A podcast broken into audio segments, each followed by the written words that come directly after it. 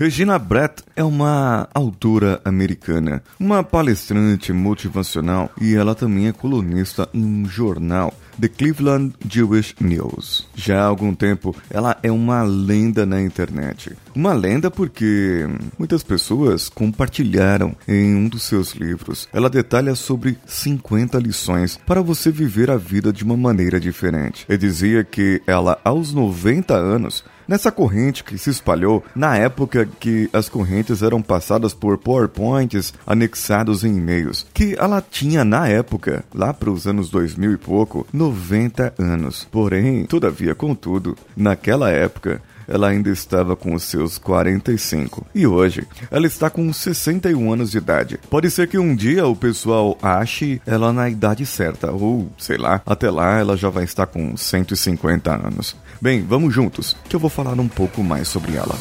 Você está ouvindo Coachcast Brasil a sua dose diária de motivação.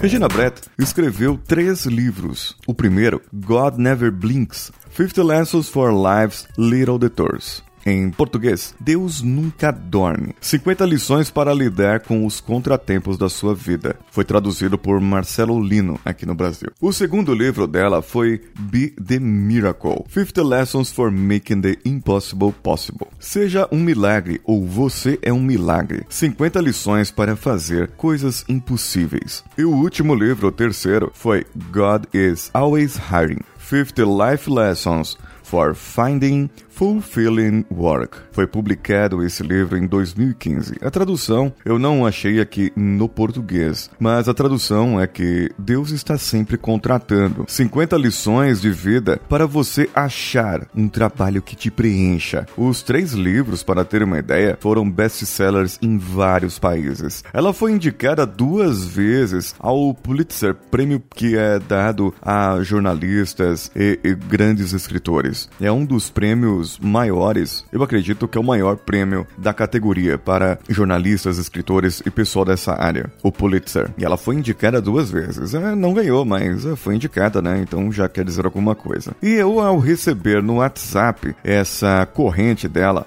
não dela, claro, mas de alguma pessoa, eu achei interessante as lições. E eu falei, isso aqui dá jogo, dá algum programa. Então eu fui atrás e comecei a pesquisar a história dela comecei a pesquisar sobre ela, o que ela fazia, onde ela estava e acabei achando o seu site que está no link desse episódio. Troquei um e-mail com ela e ela me autorizou graciosamente a poder divulgar as suas 50 lições. Tempos atrás eram apenas 45 lições e depois ela alcançou lá com seus 50 anos, ela escreveu mais 5 lições, sendo uma lição por ano. Para vocês terem uma ideia, ela em 98 foi diagnosticada com câncer de mama e ela começou a ser inclusa ali, né, foi incluída nas experiências de quimioterapia que num, num hospital ali da região dela estavam fazendo e ainda estava bem no começo essa parte. Então ela lutou contra o câncer e venceu. Foi em 2006 que ela escreveu a coluna para um jornal, a coluna chamada 50 Lições de Vida, que ela distribuiu ali durante a vida dela. E é como se fosse um blog da vida dela, e isso começou a ser compartilhado em todas as redes sociais, por e-mail e tudo mais. Bom, ficaria muito se eu fosse falar aqui sobre todas as lições, sobre todas as coisas em todos os episódios. Eu pretendo abordar cinco lições por episódio, fazendo dessa uma série. Então teríamos praticamente 10 episódios. Hoje ficou um pouco mais longo por causa dessa apresentação que eu fiz dela. Mas vamos começar aqui com as cinco primeiras lições.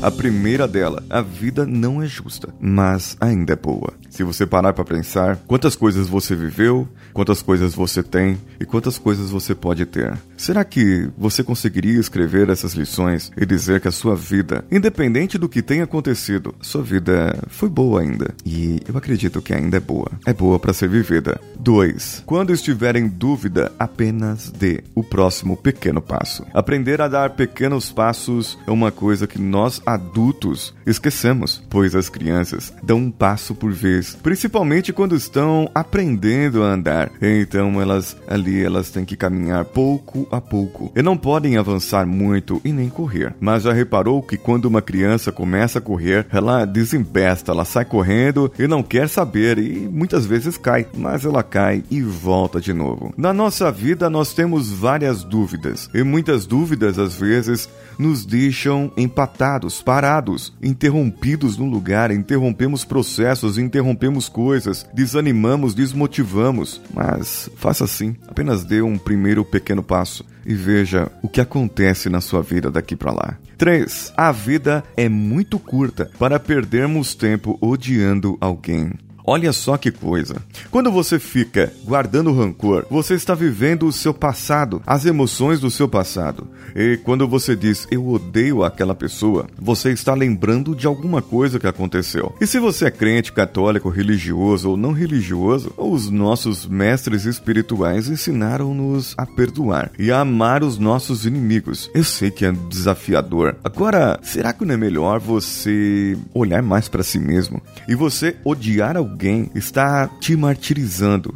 Você está sofrendo e não aquela pessoa. A não ser que você tenha torturado essa pessoa, ela esteja amarrada aí no seu porão. Então é um pouco mais complicado. Você vai passar odiando essa pessoa, torturando ela pro resto da sua vida. Mas não é sobre você que eu estou falando, viu? Eu estou falando sobre uma pessoa normal que quer viver odiando as pessoas. E você vive sofrendo. Isso acaba trazendo um sofrimento para si. Isso é um veneno em você. E você está colocando você mesmo, está se dando veneno. A pessoa que você odeia nem está ligando para você.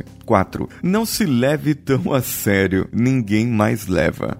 Isso fica a dica para aqueles que se cobram muito, para aqueles que são perfeccionistas, que têm que dar exemplo em tudo e serem certinhos em tudo. Isso aqui é uma mensagem de uma mulher que teria 90 anos, mas na verdade tem 61. Mas é uma mensagem de uma pessoa que venceu a vida, ou melhor, venceu a morte, enfrentou uma doença séria. E eu acho que ela sabe o que ela diz. Essas foram as lições que ela aprendeu. Não quer dizer que essas lições não devam ser aprendidas por nós, mas será que nós não podemos modelá-la e, e talvez levar isso para a nossa vida também. 5. Pague as suas faturas de cartão de crédito todo o mês. Isso é muito importante. Eu acrescentaria aqui: pague suas faturas de cartão de crédito todo mês, cheias, o valor total. Porque se você pagar o mínimo, tu tá lascado se, se lascou nessa. No mês que vem vai vir mais, no outro mês vai vir mais e, e, e, acabou. Vai virar uma bola de neve isso aí e você nunca mais vai sair dessa dívida. E dívida, eu já tive dívidas. Temos dívidas, todos temos dívidas, né? Mas quando você tem uma dívida, como do cartão de crédito, ou de um aluguel, ou de qualquer outra coisa, são dívidas que você vira dependente daquilo. E você tem que trabalhar para pagar a dívida e não fazer a dívida porque você trabalhou. É meio louco isso, é meio difícil isso. É um um mindset que nós temos que trocar na nossa vida. É como, por exemplo, você quer emagrecer? Olha só o que eu vou dizer, hein? Agora. Tem nada a ver com fatura de cartão de crédito, mas vem nesse sentido. Você quer emagrecer e quer se tornar uma pessoa mais saudável. Então, que tal você se tornar uma pessoa mais saudável para poder emagrecer? Sim, as suas atitudes não são de pessoas saudáveis. Então, nunca você será saudável. Primeiro, troque o seu mindset e se torne saudável. A saúde financeira é a mesma coisa. Você deve primeiro ter um mindset, um pensamento de pessoa saudável financeiramente. Após isso, o resto será consequência. As suas dívidas evaporarão. Porém, você precisa aprender e precisa, de repente, contratar um coach da área financeira para poder te ajudar a te guiar e você saber o que você pode fazer e eliminar todas as suas dívidas. Lembre-se, mil inscritos lá no canal Coach Expresso do YouTube. O link está no post desse episódio e eu farei a série Auto Coaching. E será uma série totalmente gratuita para você lá no YouTube, onde você poderá aprender como fazer o seu próprio coach. Claro, sempre ressaltando que todos precisamos de um coach e eu vou detalhar lá nos vídeos quando você precisa e quando você pode fazer o seu próprio coach. Mande para mim o um e-mail contato@coachcast.com.br ou comente sobre Regina Brett e sobre suas lições nos posts dos episódios que seguirão. Pode nos dar apoio lá em apoia.se, padrim.com.br ou patreon.com. Procure pelo Coachcast BR. Você pode mandar para mim a sua pergunta por áudio para o t.me barra decanhota ou lá no grupo do facebook.com barra groups barra coachcastbr. Entre em contato, deixe a sua mensagem lá e fale que você quer mandar a sua mensagem de áudio, a sua pergunta para mim e eu vou te passar o meu número de WhatsApp. Ou pode perguntar também pelo e-mail. Eu sou o Paulinho Siqueira. Um abraço a todos e vamos juntos.